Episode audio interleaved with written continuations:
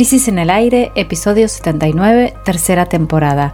El consenso de los cristalinos, la deuda es con nosotros y el Festival del Agro. Jimena Tordini, Mario Santucho y Natalia Gelos analizan los temas más importantes de la semana. Hoy comenzamos nuestro podcast en el Congreso Nacional, donde en la madrugada del viernes se aprobó el acuerdo entre el gobierno argentino y el Fondo Monetario Internacional. Sin embargo, la casa no está en orden. En el segundo bloque de este episodio repasamos el 8M.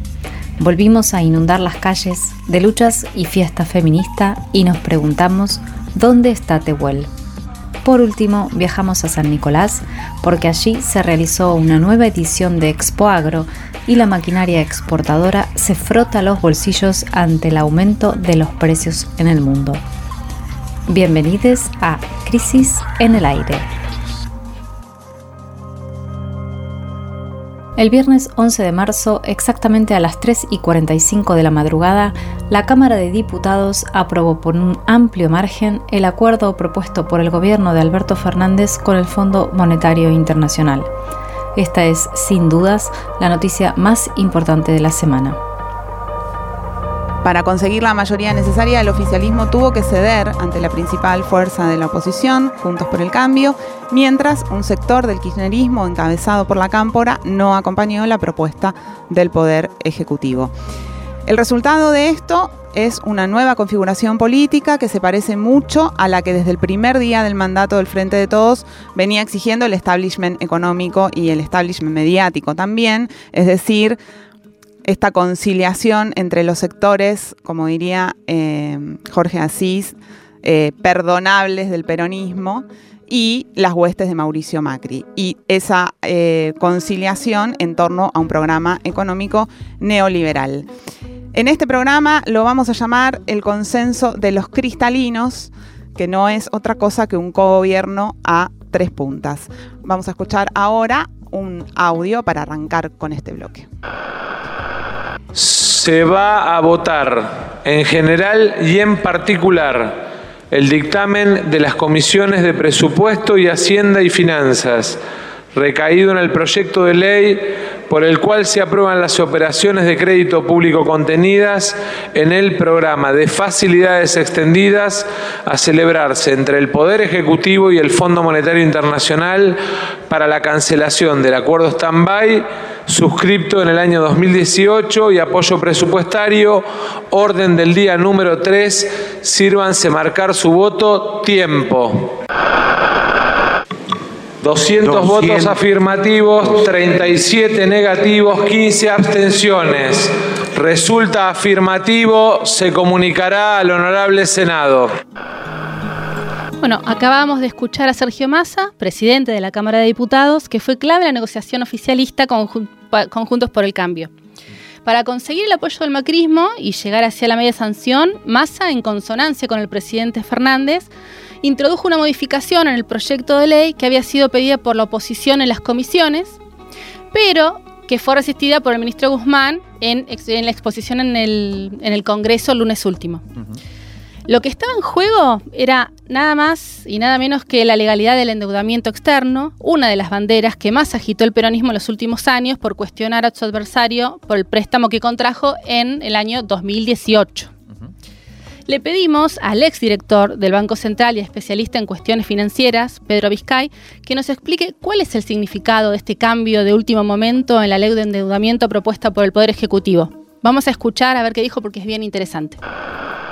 La manera en que el oficialismo destrabó la votación acordando con la oposición vuelve a demostrar que la dirigencia política elude una y otra vez el cumplimiento de las pautas legales para contraer deuda externa. La cuestión no es muy diferente a cómo el gobierno anterior se endeudó con el fondo. Si bien es cierto que antes no pasó por el Congreso y aunque ahora sí lo hizo, el pase fue meramente formal. Y esto es grave porque la sociedad ve aquel lugar como una cocina para la rosca y no como una herramienta de protección de los intereses de la comunidad. En tres años vimos cómo se avecinaba este momento, vimos al gobierno recorrer el mundo, vimos equipos técnicos negociando y un Congreso que recién tomó nota al final del recorrido sobre el filo de los vencimientos. De modo que el compromiso de robustecer la sostenibilidad de la, deuda se desvaneció completamente. Vamos ahora al asunto del desdoblamiento del crédito. La operación del crédito está integrada por la carta de intención y dos memorandos, uno que muestra el rumbo económico acordado con el fondo a cambio del desembolso de DEX y el otro que explica cómo se va a monitorear el cumplimiento de las famosas condiciones que exige el fondo a cambio de asistir financieramente al país. Es obvio que no se puede separar una cosa de la otra porque cualquier refinanciación exige claridad sobre cómo se va a devolver el dinero a futuro. Por eso separar como se hizo implica votar de modo aparente, renunciando a las obligaciones que la Constitución fija al Parlamento en la materia. En criollo es decir como yo te apoyo, a que te endeudes, pero me desentiendo acerca de cómo vamos a pagar la deuda contraída. Es una irresponsabilidad enorme de la clase política y no tiene ningún sentido lógico desde el punto de vista financiero. Entonces, el pacto del gobierno y la oposición, que es un pacto donde ganó Macri y donde ganó Massa, implica eliminar el requisito de evaluar la sostenibilidad de la deuda. Y lo cierto es que este aspecto quedó de lado porque el acuerdo con el Fondo Monetario no es sostenible en el mediano plazo y todos lo saben. Y esta es una historia que se repite una y otra vez. La deuda por fuera de cualquier lógica de juridicidad. La función del Parlamento quedó desnaturalizada. No se votó para construir una decisión vinculada al manejo de la deuda, sino como parte de una rosca de corto alcance. Lo cierto es que este acuerdo se va a caer en unos años, probablemente, y habrá que renegociar de nuevo todo, pero sobre la base de haber consentido el actuar ilegal de la deuda tomada por el macrismo. Entonces ya no podremos discutir el fondo que es un crédito ilícito, porque esta ley viene a convalidar todo el actuado hasta aquí. Y esa ya es responsabilidad de este gobierno. Bueno, muy claro el argumento de Pedro Vizcay, ¿no? que fue director del Banco Central y que siguió de cerca todo esto. Y me parece interesante remarcar lo que sucedió esta semana en, la Cámara de Diputados, ¿no? que fue precisamente esta negociación que venimos diciendo, en donde el gobierno cede ante una exigencia de Juntos por el Cambio para acompañar el acuerdo con el FMI. ¿Por qué me parece importante remarcar eso? Porque ahí donde está, se, nota lo que uno podría llamar las tonalidades emotivas que están en juego, ¿no? Y que cada vez se van desplegando más, ahora vamos a meternos con eso. Por un lado, la gente que dice estamos frente al default, hay que ir para adelante como sea. Lo que hay es lo que hay, es lo que hay. Y por otra gente, por otro lado, gente que cada vez está un poco más indignada. Lo veíamos a Pedro, lo sentíamos a Pedro un poco indignado con esta situación, eh, creo yo con bastante razón. Pero a partir de esta concesión por parte del gobierno, el proyecto de ley que habilita precisamente el acuerdo con el FMI consiguió 202 votos de los 257 que hay en diputados. O sea, una amplia mayoría. Todo el PRO, todo el radicalismo, todo el ARI, los distintos partidos provinciales, junto a la mayoría de los diputados del peronismo, entre ellos incluso los del movimiento Evita, un movimiento social que llamó la atención también su apoyo al acuerdo con el FMI, votaron eh, por esta ley que habilita el acuerdo con el FMI. Por el lado del rechazo quedaron solo tres sectores políticos, que entre sí son muy distintos. Exactamente 50 diputados fueron los que votaron en contra o se abstuvieron. La izquierda trotskista por un lado, los libertarios por el otro y el kirchnerismo. Vamos a concentrarnos en este último actor, por su importancia decisiva en la política argentina de hoy. De los 118 votos que tiene el Frente de Todos en la Cámara, ¿no? En el total en la Cámara son 257, dijimos. 118 tiene el oficialismo del Frente de Todos. Bueno, de esos 118, 41 rechazaron el, el acuerdo poco más del tercio, digamos, de, los votos que tiene el peronismo. El sector principal fue el de la Cámpora, que además se expresó mayoritariamente en contra. Hasta último momento había una. No se sabía del todo si se iban a, a votar en contra o si iban a abstener, ¿no? Definitivamente votaron en contra, aunque con una particularidad que no hicieron uso de la palabra para justificar ese rechazo. No se escuchó a la Cámpora en el Parlamento expresar su posición. De hecho, el principal exponente de este grupo, que es nada menos que Máximo Kirchner, que había renunciado a la jefatura del bloque hace unos días, precisamente aludiendo de que no podía conseguir los votos con un proyecto, para un proyecto que no estaba de acuerdo. Bueno, Máximo ni siquiera participó del debate y solo bajó al recinto a la hora de votar en la madrugada de ayer viernes. Este silencio fue interpretado como un gesto para no precipitar una ruptura que podría poner en jaque a la gobernabilidad y motivó durante toda la noche fortísimos ataques de los expositores de la oposición que chicaneaban todo el tiempo. Lógicamente. Sí. Sin embargo, durante la mañana de ayer viernes hubo dos hechos que a nuestro modo de ver tienen una importancia fundamental porque pueden significar un cambio de actitud de cara a la discusión de la semana que viene en el Senado, y no solo, sino también hacia adelante con el destino, el devenir de este acuerdo con el fondo, que todo parece indicar que se va a aprobar finalmente.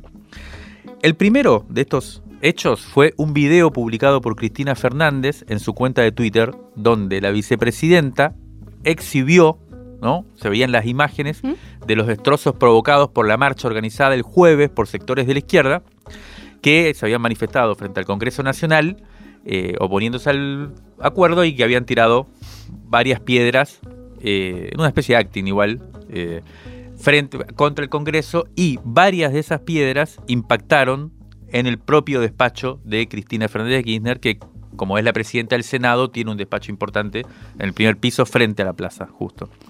Bueno, sobre esas imágenes que uno veía en el video aparecía la voz en off de Cristina con un mensaje de alto voltaje político que si les parece bien, escuchemos ahora. Hoy es 11 de marzo. Ayer por la tarde, cuando la Cámara de Diputados iniciaba el tratamiento del nuevo acuerdo con el Fondo Monetario Internacional para financiar el préstamo que Mauricio Macri solicitó a ese organismo por 57 mil millones de dólares, estábamos en mi despacho en la presidencia del Senado en el Congreso de la Nación, el senador Oscar Parrilli, la senadora Anabel Fernández Agasti, el diputado Máximo Kirchner y quien les habla. En ese momento, en la plaza de los dos congresos, se desarrollaba una multitudinaria movilización política en contra del plan económico del Fondo Monetario. Ocupaba toda la plaza y la Avenida de Mayo hasta la 9 de julio. Unos minutos después, de que en la esquina de Hipólito Yrigoyen y Entre Ríos comenzara una quema de las iniciales del Fondo Monetario Internacional con neumáticos, un pequeño grupo de manifestantes inició una intensa pedrada contra el Congreso. Las imágenes que ahora estás viendo son las de mi despacho, después de las piedras. Paradójicamente fue mi despacho el que atacaron, el despacho de quien hizo frente a los fondos buitres, quien mantuvo fuera del país al Fondo Monetario Internacional, cumpliendo el legado de mi compañero Néstor Kirchner, y que además construyó con su decisión el frente de todos que permitió derrotar a Mauricio Macri, paradójicamente o intencionalmente. Antes de vicepresidenta y presidenta fui varias veces senadora de la Nación, pero siempre fui y seré una militante política. Me tocó ver, desde la recuperación de la democracia en 1983, escenas de violencia siempre vinculadas a ese organismo y sobre todo a las políticas que imponían los distintos gobiernos. Hoy como nunca recordé las palabras de Néstor respecto del Fondo Monetario Internacional, cuando decía, siempre actuó como promotor y vehículo de políticas que provocaron pobreza y dolor en el pueblo argentino. Otra vez, inmensa pena. La escuchábamos a la vicepresidenta Cristina Fernández de Kirchner que, como se dice, rompió el silencio, este silencio que se autoimpone cada cierto tiempo y después tira la, bomba. En su mensaje, bueno, hay dos frases ¿no? fuertes que, vale la pena retener porque de algún modo están, van a organizar lo que viene. Por un lado, la asociación entre las escenas de violencia, por llamarlo, qué sé yo, violencia por ahí es una palabra muy grande para unas piedras, pero bueno, las escenas de violencia que desde 1983 hasta hoy siempre estuvieron vinculadas con las imposiciones del Fondo Monetario. Y la segunda, la idea de que este acuerdo merece, parece ser un capítulo más de esa secuencia que solo provoca inmensa pena, como dice ella al final. Lo que está claro de esto es que la vicepresidenta eh, se opone al modelo económico elegido por el gobierno del que es vicepresidenta, o sea, por el gobierno que integra. Ese es el punto principal.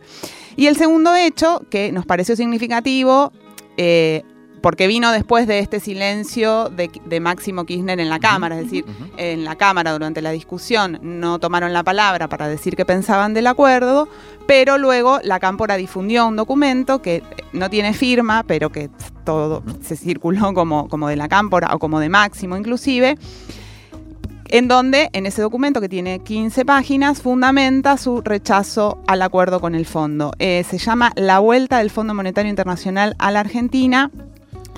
Como decía, es, un documento extenso, tiene 15 páginas de análisis político y de análisis económico también, y es como el análisis crítico más exhaustivo del proyecto presentado por el Gobierno Nacional. No, no podemos ahora reseñarlo por aquí, pero si lo buscan está, si no lo han leído, pero allá ahí, digamos, en el documento están las razones que respaldan el rechazo. Lo que queda en evidencia es que el malestar que inunda hoy el kirchnerismo no es meramente un capricho, sino que tiene argumentos, esos argumentos son argumentos políticos y son argumentos de orden económico y son argumentos también como del orden de la gobernabilidad lo que anticipa un debate que recién está comenzando, se va, se vuelve sobre esa discusión la semana que viene en el Senado, pero es difícil pensar que no sea el tema del año la discusión sobre qué pasa una vez que se acuerda con el fondo, ¿no? Sí, sí. Y una de las preocupaciones centrales de quienes se oponen a este acuerdo con el Fondo Monetario Internacional tiene que ver, hablando de tiempos, ¿no?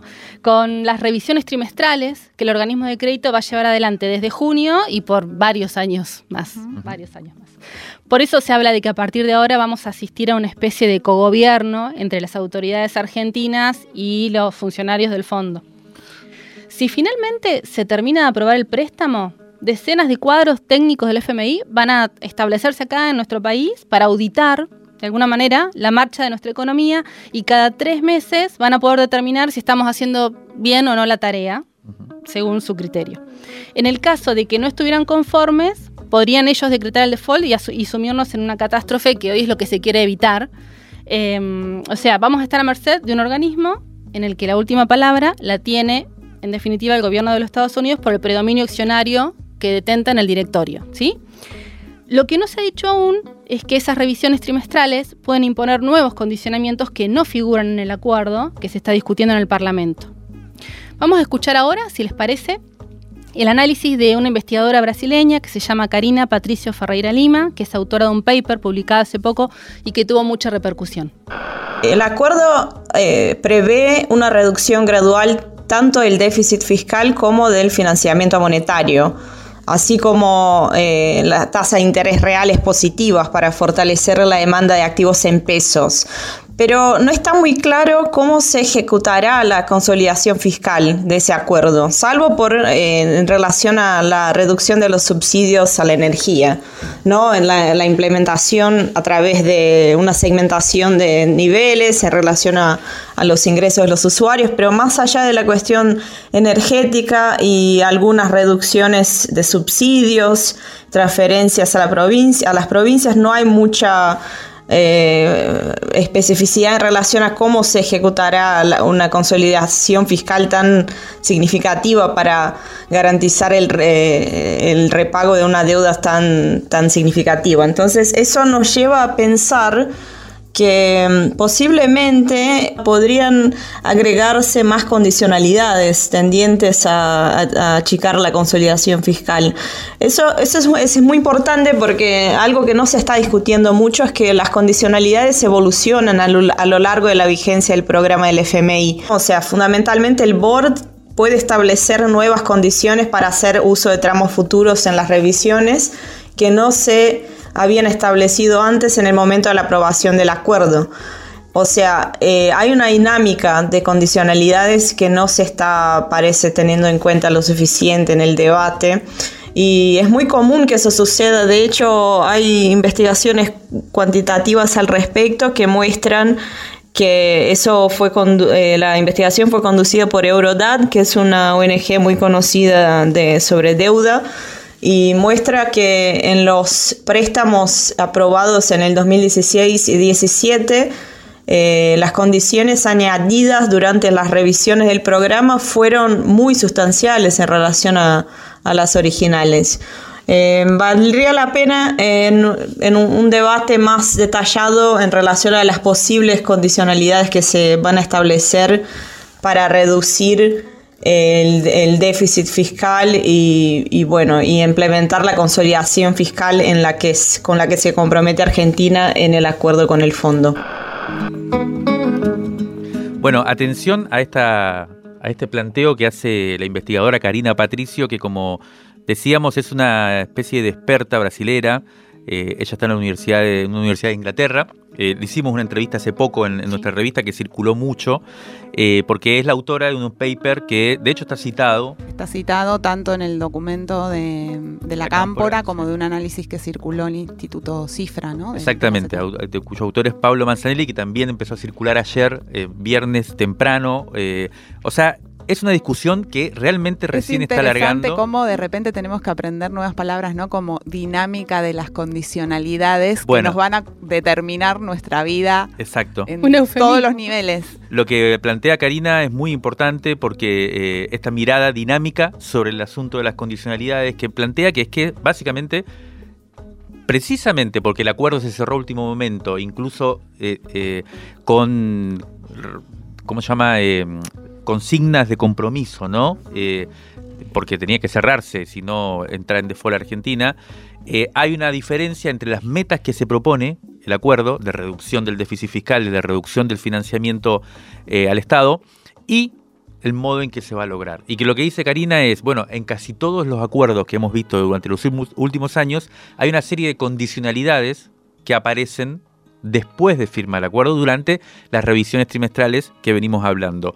Dice que incluso no lo dice en el audio, pero la investigación que menciona lo, analiza que el 30% de los condicionantes que los gobiernos tienen que asumir para cumplir las metas aparecen durante esas revisiones, o sea que es una discusión que recién comienza, como decía Jimé antes, la semana que viene esta que empieza ahora, se discute y se vota en senadores, o sea que vamos a tener otro episodio importante político, aunque se descarta que, igual se va a aprobar.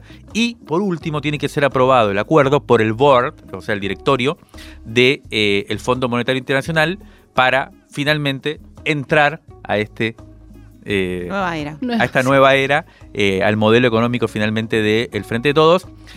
Y nosotros, como decimos, recién comienza el debate, queremos cerrar este bloque eh, convocando a una, invitando a un encuentro de debate, de análisis del acuerdo eh, y de pensamiento sobre qué podemos hacer desde la sociedad, desde los movimientos sociales. Porque está muy instalada esta idea, ¿no? Que usamos, decíamos al principio, de es lo que hay. Como bueno, eh, es lo que se pudo, no hay otro camino, no hay que, hay que ceder. Fumársela. Fumársela.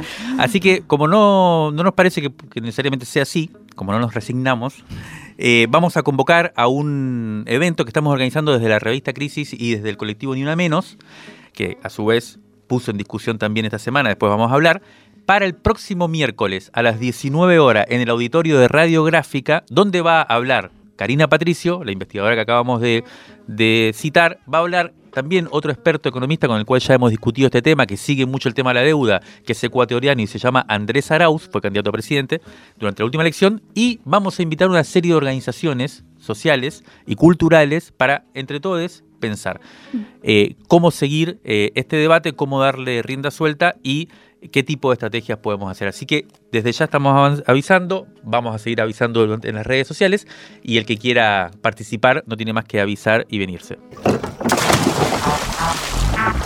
Válvulas de papel, aire, podcast y transmisor. Crisis en el aire. Revista Sonora Transmedial.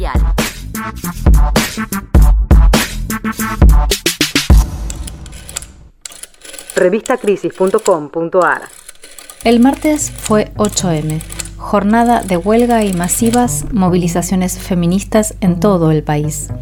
En la ciudad de Buenos Aires volvimos a ver una plaza del Congreso llena después de mucho tiempo.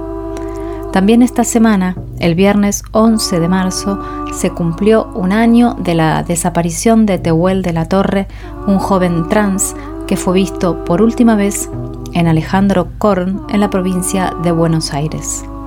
Entre lo que logramos y lo que nos falta transcurre este segundo bloque de Crisis en el Aire. Vamos primero al 8M. Hubo acá en la ciudad de Buenos Aires dos marchas, cual 24 de marzo.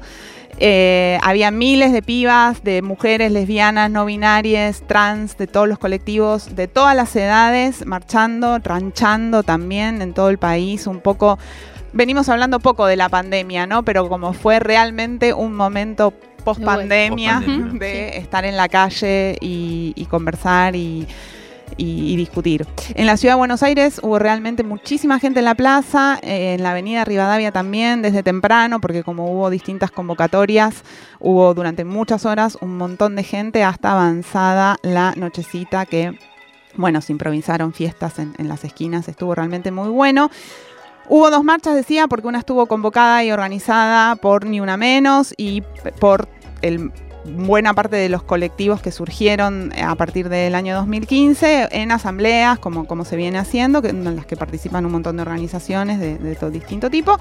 Y otra, eh, la, otra convocatoria estaba realizada por los espacios feministas que están vinculados con la izquierda partidaria. Estos espacios antes solían confluir en una misma organización, este año eso no se logró, pero sin embargo en las dos convocatorias la cuestión de la deuda fue ¿no? la principal. Sí, eso parece, no tanto en la de la izquierda, que por supuesto lo plantea como un continuum, ¿no? La, cuestión feminista y la cuestión económica, como en el escenario de una menos, de una menos se leyó, según estuve viendo, un documento titulado La deuda es con nosotros o con nosotras, que la paguen quienes la fugaron eh, y donde había varios puntos fuertes eh, de, en la discusión, eh, incluyendo la necesidad de discutir un salario básico universal, ¿no? Para recomponer los salarios, también atender a la cuestión alimentaria y un conjunto de cuestiones que en los años de pandemia fueron los que prevalecieron en la agenda social y que ahora de alguna manera se entroncan con esta discusión central que tiene que ver con el acuerdo con el FMI. Si no entiendo mal, capaz que me equivoco, ustedes corríjanme, el, incluso la idea de que vaya hacia el Congreso, la marcha, tuvo que ver con el tratamiento durante esos días del acuerdo con el fondo en el Congreso. Y eh, la pregunta también es esa, ¿no? ¿Cómo, cómo saliendo de la pandemia eh, aparece la cuestión, por un lado, de las movilizaciones, de ocupar la calle, de ese territorio en el cual, de alguna forma, la sociedad se puede apropiar de alguna forma del destino eh, del país, eh, impidiendo que la discusión solamente tenga lugar y transcurra en los espacios institucionales, ¿no? Que tienden o en las redes, ¿no? O en esta ese tipo de discursividad indignada que tampoco logra desarmar muchas dinámicas, ¿no? Recién cuando venía para acá veía, pensando en, tenemos como mucho por construir para adelante también, ¿no? Pero pensando en qué espacios se generaron, venía caminando y estaba en, Paternal, en mi barrio, un cartel que decía la deuda es con nosotros. Y pensaba entonces en el grupo que se armó ahí en el barrio a partir de, de Ni Una Menos, de todos estos avances, digamos, y que se armó un espacio de construcción y de redes y de sororidad y demás que se sostuvo durante todo este tiempo, muy desde lo micro quizás, pero que fue generado a partir de esto. Y otra cuestión también que el 8 me escribió una trabajadora de casas particulares que ahora está en España y que me compartía las fotos de las compañeras que se habían reunido para marchar, que también es de los últimos años, pero digo, como todos estos espacios, ¿no? Como que, que de alguna manera fueron armando algo que se sostiene. Eh, sí, tal vez eh, no lo había pensado, pero mientras los escuchaba, ¿no? Me, aparecía la pregunta de cuánto de también cierto estado de eh, las cosas son así, es lo que hay, no tiene que ver con cierta pérdida de los espacios de, de la calle en estos últimos años, ¿no? Cuánto ese clima de cierto posibilismo rotundo que parece haber invadido no tiene que ver con, con lo poco que estuvimos en la calle y por lo tanto también, ¿no? Porque la, creencia en que luchar sirve también se actualiza todo el tiempo, ¿no? Y esa, esa privatización de nuestras vidas, no sé, habría, habrá que estudiarlo, pero me parece que es una pregunta para hacerse. ¿Cuánto de este clima tiene que ver con, con esa vuelta a lo privado forzada. No, no, no, no digo que no esté justificada, pero forzada por la pandemia. Sí, sí, sí, totalmente. La idea del cuerpo, ¿no? Como que ah, se produce algo diferente, el, cuerpo junto a otro, digamos, y si eso se borra, como que de alguna manera, eh, nada, algo debe cambiar. Em, Bueno, y, mirando las cosas que no son igual las optimistas, sino las contrarias, también tenemos como los números como para sumar, ¿no? De, las deudas eh, de todos estos años que tienen que ver con, la violencia. Eh, están las cifras de la Unidad Fiscal Especializada en Violencia contra las Mujeres, que informó que entre 2015 y 2020, por ejemplo, en la ciudad de Buenos Aires hubo 133 homicidios de personas con identidad femenina, de las cuales un 62% fueron clasificadas por UFEM como femicidios. Mm. Y otro dato es que el informe señala que 6 de cada 10 víctimas tenían vínculos con exparejas o familiares con, los agresores. O sea, eran, eh, conocían a los agresores, tenían un vínculo. Eh, entonces como que también esto de fondo que no, de alguna manera no, se termina de cambiar esa pregunta de cómo, cómo cambiar eso, ¿no? Lo charlábamos también en el programa pasado en relación con la violación grupal de Palermo, ¿no? Es como hemos puesto en discusión un montón de cuestiones y al mismo tiempo situaciones estructurales que tienen que ver, bueno, este, o que se manifiestan en, en su manifestación más extrema, es la situación de la violencia asesina de los varones hacia sus parejas persisten y parece muy difícil de, ser, de, desarticular, ¿no? Y siempre está la pregunta de, bueno, que está, cómo hacer para estar a la altura de ese problema, ¿no? Sigue, sigue siendo una cuestión. Bueno, entre, entre los entre las situaciones no resueltas, bueno, eh, las marchas del 8M entre los carteles, Nati, que vos comentabas los carteles, también había muchos carteles que pedían por la aparición de Tehuel de la Torre. Tehuel está desaparecido desde hace un año, es un varón trans de 23 años.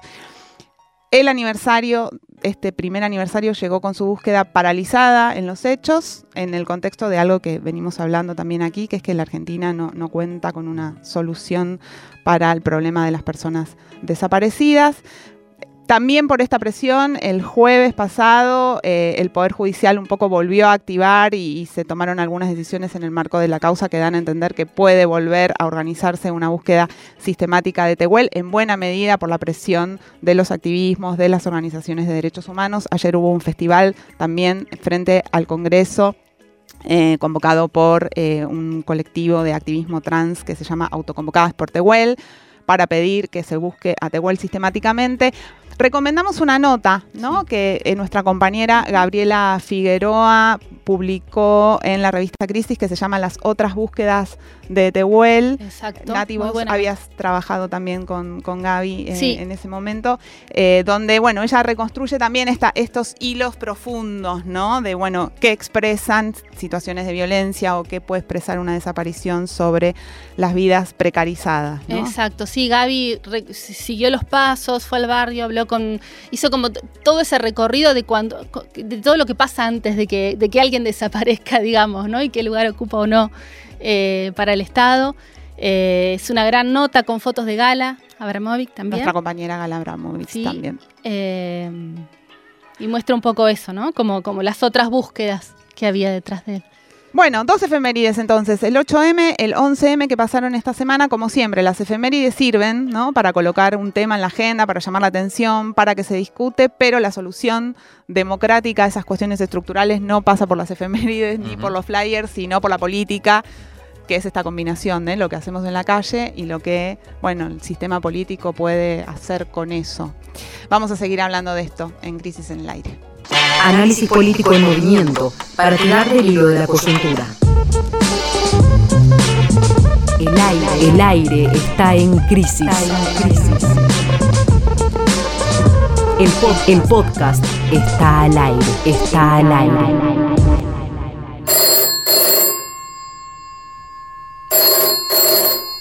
Rescate emotivo, un diamante impreso en una crisis, 1973-2021. Crisis 58, marzo de 1988. Contra el telón de fondo de un país en el que la dictadura militar había suprimido del calendario la fiesta del carnaval, la revista entrega un informe sobre las murgas de Uruguay y su proceso histórico de sucesivas reformulaciones hasta consolidarse como protagonistas de un verdadero festival de teatro popular y callejero. Un ingrediente esencial del sonido montevitiano de la murga es el coro, ese canto a todo pulmón que rompe la garganta. Acá nadie fue un profesor de canto, afirma uno de los entrevistados. Nadie canta con el estómago, que es lo natural. Cantan con la garganta, ya ni siquiera con la nariz, como antes, porque eso significa tener menos dicción. Y fíjate otra cosa, la nota se cuelga de oído. Es un raro privilegio que tiene el murguista, coloca su voz de oído porque no conoce la música. Basado en el manejo de un código muy especial, el director de Murga da el tono que corresponde a la cuerda de primos, a esa voz se pegan segundos sobre primos y bajos. Y por encima de todo, allá arriba, se cuelga la tercia, la voz más característica de la murga y la más difícil de encontrar. Pero la expansión de la murga no solo tiene que ver con lo musical. Vastos sectores sociales que durante la primera mitad del siglo XX habían renegado de la vulgaridad de esta expresión popular, asistieron en la década del 60 al derrumbe sucesivo de los mitos que sustentaban su vocación europeísta. Asumir la murga era entonces asumir el país real.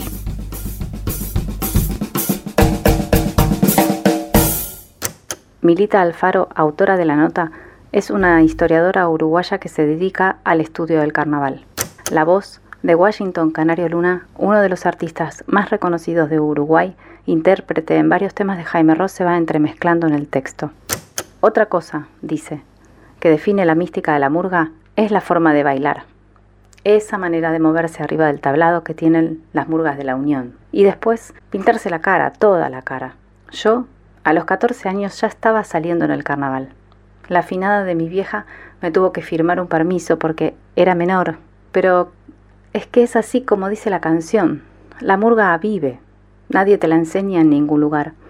Los botijas se la saben y después quieren cantar. Es así. Vamos arriba.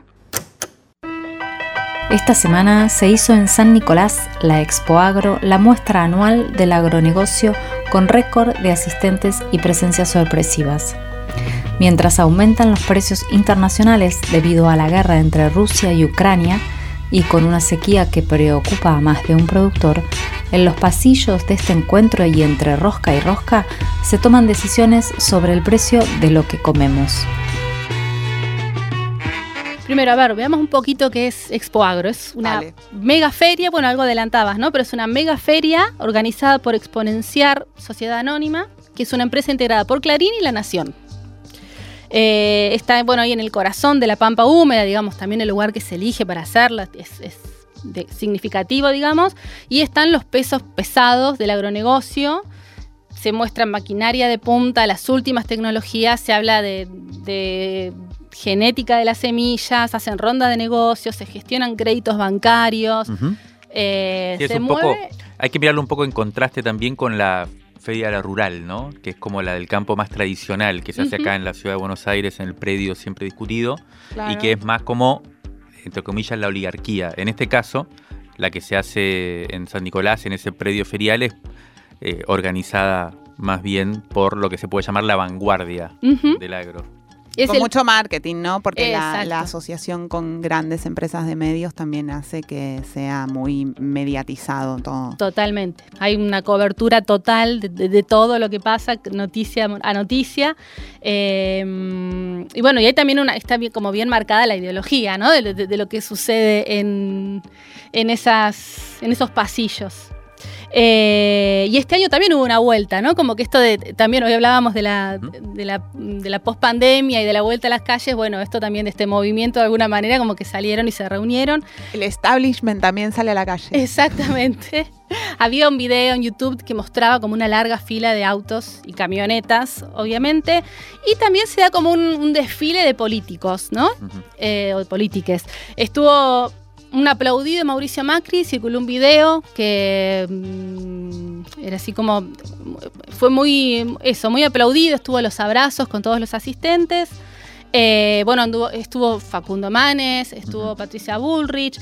Ayer eh, fue también Horacio Rodríguez Larreta, que de alguna manera también como para como federalizar, digamos, o posicionarse ¿no? desde eh, a nivel nacional, podría pensarse, y estuvo hablando de, o sea, se, mostró en contra de cualquier aumento de impuestos. Argentina necesita exportar más porque somos uno de los países que menos exporta en el mundo, dijo ayer Larreta. Pero lo que llamó la atención este año fue la presencia no de, de- de, digamos, de este sector que se supone que, que está y que es, que, como que es habitué, sino del kirchnerismo. Eh, estuvo Kisilov, estuvo Guado de Pedro también, eh, que llamó la atención, digamos, que, que, que fuera por, era por la primera vez que dos ministros, digamos, del, del gobierno, Alberto Fernández, estaban en esta, en esta Porque feria. además de Guado, ¿quién estuvo? Estuvo también Domínguez, Julián Domínguez, el ministro de Agricultura. Eh, así que esa fue como la idea, digamos, o lo inédito en este momento.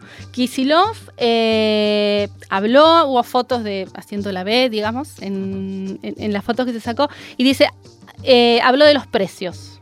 Dice, hoy más que decir que los precios son altos o bajos, hay que decir que tenemos precios de guerra.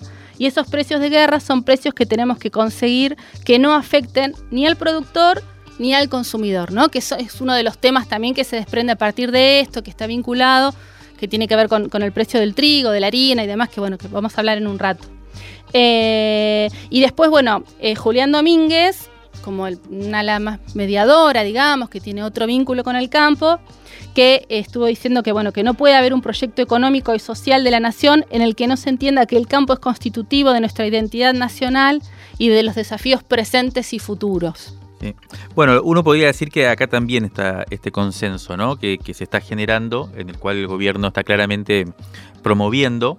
Eh, esto ya tiene una historia previa, que es la, la- todas las negociaciones que han habido con la famosa mesa, ¿no? Eh, Agro. agroindustrial, en la cual se viene planteando la presentación de un proyecto de ley con la idea de aumentar las exportaciones. Todas las fichas están puestas por parte del gobierno en eh, este sector, que es el que mayor, el que mayor exportaciones genera, casi la mitad de las exportaciones y de los dólares que entran al país por exportaciones vienen del lado del agro. eh, y la idea es avanzar fuerte con esto y sobre todo, como se decía antes, en el marco además de un aumento de los precios a nivel global, producto de la guerra, entre otras situaciones. Sobre todo el tema de la guerra ha hecho que esto, eh, en estas últimas semanas el precio del trigo, fundamentalmente, y del país y del maíz, perdón, peguen un salto importante. Em, ¿Por qué? Porque Ucrania es el principal exportador de trigo y Rusia creo que es el cuarto.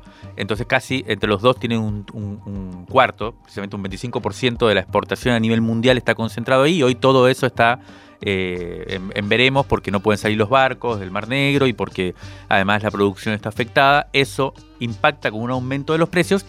Y hay una discusión importante acá que quería eh, comentarles y que también tiene que ver con una discusión que va a formar parte de, este entramado de- del acuerdo con el fondo y que no está tan claro y me parece interesante plantearlo, porque nosotros venimos haciendo una investigación sobre todo el tema de las exportaciones por la hidrovía y demás. Y em, se dice lo siguiente. La guerra va a afectar a la Argentina especialmente por el aumento del precio de energía que implica, ¿no? Mm. Va a subir el gas, el tema de los subsidios, eh, una de las grandes discusiones que hay en el tema del acuerdo, pero, incluso Martín Guzmán lo dijo el lunes de esta manera, eh, pero va a ser compensado de alguna manera con el aumento en el precio de los commodities alimentarios, que es esto que estamos diciendo, ¿no? El trigo, la soja, el maíz, sobre todo el trigo y el maíz, pero también la soja va a crecer y eso va a generar que entren más dólares a Argentina porque nosotros somos exportadores de eso. Hay una gran discusión, que es el precio de los alimentos, que también la población lo va a sufrir, pero el país va a tener más dólares. Bueno, esto es relativo y me parece bastante importante. ¿Por qué? Porque la, la ley y, el co- y la regulación del comercio exterior en Argentina tiene un dato que es el siguiente, que es una ley que se llama la Ley de Granos, que empezó con la dictadura, creo que en el 76 o 79, no me acuerdo bien, pero que desde entonces rige, que es que los exportadores hacen una cosa que se llama Declaración Jurada de Venta al Exterior, DJBE, que la hacen, la pueden hacer ahora, la pueden haber hecho en enero, que es pactar la venta previamente. Después, los granos van a salir en marzo, en abril. Un año tienen para exportar, pueden salir en octubre eh, los granos. Pero ellos ya pactaron la venta. Y las retenciones a las exportaciones, que es el mayor ingreso que tiene el país, se pagan de acuerdo a lo establecido y al precio oficial de los granos en ese momento. Y lo que ya se está viendo es que eh, más de la mitad de la cosecha de este año ya está vendida. O sea que ese aumento en el precio internacional no va a impactar necesariamente en mayores ingresos para el Estado. O sea, se- si se duplicara, por ejemplo, de todos modos lo que se pagó fue con el precio actual, digamos, y no impacta ese... Las retenciones se pagan de acuerdo a un precio que ya, a un contrato que ya estaban hechos. Esto, los, como este mercado está regulado por los agentes privados en todo el mundo, porque son transnacionales que manejan el precio de Chicago, el precio del Golfo de México, el precio argentino y el precio de China, y son los mismos actores, siete, ocho grandes exportadoras, eh, ellos tienen muy bien previsto, o sea, tienen mucha mayor capacidad que el Estado de ver Claro. cómo se va a mover el mercado. Y entonces anticipan la posibilidad de suba de precios y por lo tanto, con esta ley que le permite eh, con cerrar el negocio antes, ya ellos, por ejemplo, estuvieron vivos y la mayoría de la cosecha de trigo, específicamente, ya está vendida. Por lo tanto, va a pagar retenciones e impuestos por eso precio que es el precio anterior a la guerra. Y además, para conectar todos los temas, eh, los dólares que ingresen ya sabemos a dónde van a ir a partir de ahora, ¿no? Sí, van a, sí, van a empezar a ir a partir de a pagar el, el acuerdo con el FMI, pero bueno, vamos a tener, o sea, tenemos por un lado, esto va a impactar sí o sí en el aumento de los precios.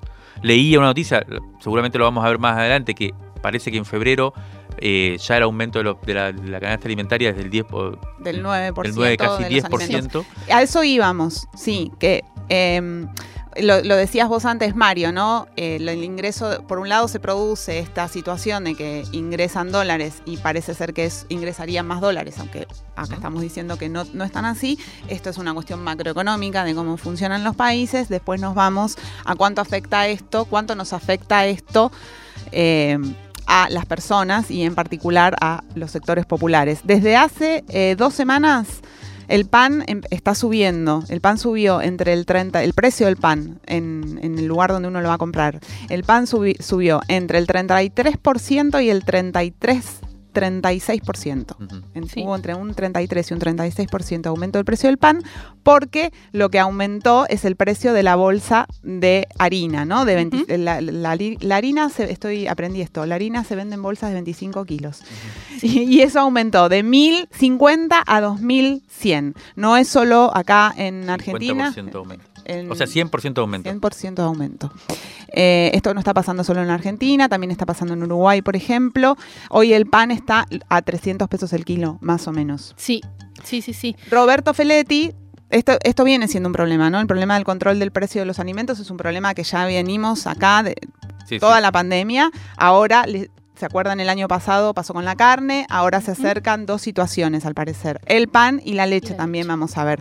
Feletti, secretario de Comercio Interior, reconoció la dificultad para contener los precios de la harina y aseguró que el acuerdo con molineros y panaderos, y esto lo voy a citar, se está resquebrajando. O sea, Mm. las noticias son malas, porque como sabemos además, la harina no solo está en el pan, sino en muchos alimentos que son muy consumidos por los sectores populares porque al mismo tiempo son los más económicos dentro de la canasta. Los fideos, Sí. el pan, todos los derivados de la harina.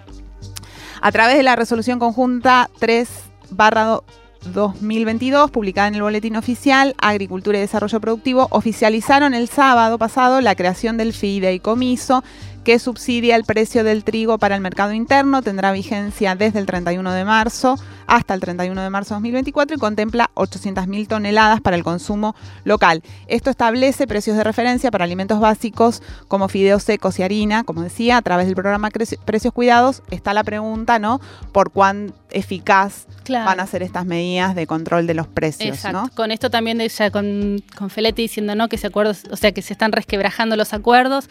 Y es interesante. Había un gráfico en, en ámbito financiero que estaba interesante de cómo funcionaba el precio del pan. Era como. Siempre nos pasó cuando hicimos el informe de mercado central también, ¿no? Por ver por dónde se produce el, el- aumento, digamos, si se sabe cómo sale un producto y cómo lo compra uno, qué pasa en el medio. Bueno, era un, pan dibujado literalmente que decía que el 13% del precio es por el trigo, el 5% por el molino, el 60% por la panadería y el 22% por los impuestos. Eh, nada, Sí. Aumenta el trigo, hay inflación, o sea que to- todo va así. Pero eh, no sé si les parece para cerrar, ya se nos está acabando el tiempo. Eh, esto, empezó en Expoagro y terminó. exacto, en la- no fuimos, pero Sí, pero ¿por qué tiene relación? Y por qué, eh, claro, la discusión es esta, porque acá lo que se viene ahora, durante todos estos meses que vienen, es bueno, ¿y qué va a pasar? Eh, ¿Quién paga, por ejemplo, ese aumento? ¿Quién se beneficia con esos aumentos? Y esa es la discusión medio eterna en Argentina, ¿no? Aparece ahora una situación favorable desde el punto de vista económico a nivel global por un aumento en los precios de los commodities en un sector en específico, que es el sector más productivo y el sector más rentable de la Argentina, mientras Concentrado. en otro, súper concentrado, mientras en... Sí, ahí, hay una, ahí está la discusión de vuelta, porque está concentrado los actores que manejan el comercio exterior. No está concentrado tanto el sector productivo. Entonces ahí también hay una diferencia que va a ser, que es importante y que eh, sobre todo cuando vengan, se avecinen, que yo creo que es un poco lo que parecería ser que viene, ciertas batallas políticas sobre cómo se distribuye esa renta que se va a producir extraordinaria por el aumento de los precios en el mercado mundial. Bueno, ahí eh, la pregunta es qué pasa, qué hace el Estado encima en un contexto de acuerdo con el FMI, en donde va a tener que pagar un montón de dólares, se lo queda todo ese aumento, es un beneficio solo para el sector de, eh, de ahí, teniendo en cuenta que además va a haber otros sectores en donde la situación internacional nos va a afectar mucho como el de la energía, que repercute en el transporte y que repercute en la, inflación. Entonces, ¿cómo se va a manejar eso? Bueno, en Expoagro, en los pasillos de Expoagro, una de las cosas que aparecía con mucha fuerza era el run run de la posibilidad de que el Estado haga un ajuste, eh, un aumento en el tema de las retenciones, ¿no? Y ese parece ser el fantasma que estuvo recorriendo la feria que empezó a evidenciarse en ciertos tonos altos y en ciertas amenazas que hay que ver si el Estado se anima a eh, avanzar sobre ese tema, qué va a pasar políticamente o si no, si seguimos en el reino del es lo que hay.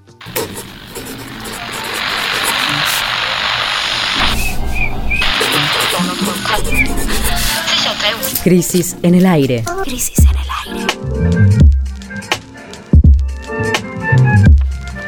Los sonidos de la tinta y sus discusiones.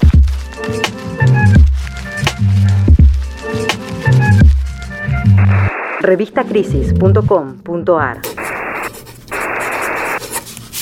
Esto fue Crisis en el aire, la versión radiofónica de la revista Crisis. Si este podcast te gustó, te invitamos a escuchar El Mundo en Crisis, una nueva propuesta que plantea un viaje a los temas más importantes de la geopolítica. Puedes encontrarlo en esta misma plataforma o en nuestras redes sociales. Hasta la semana que viene.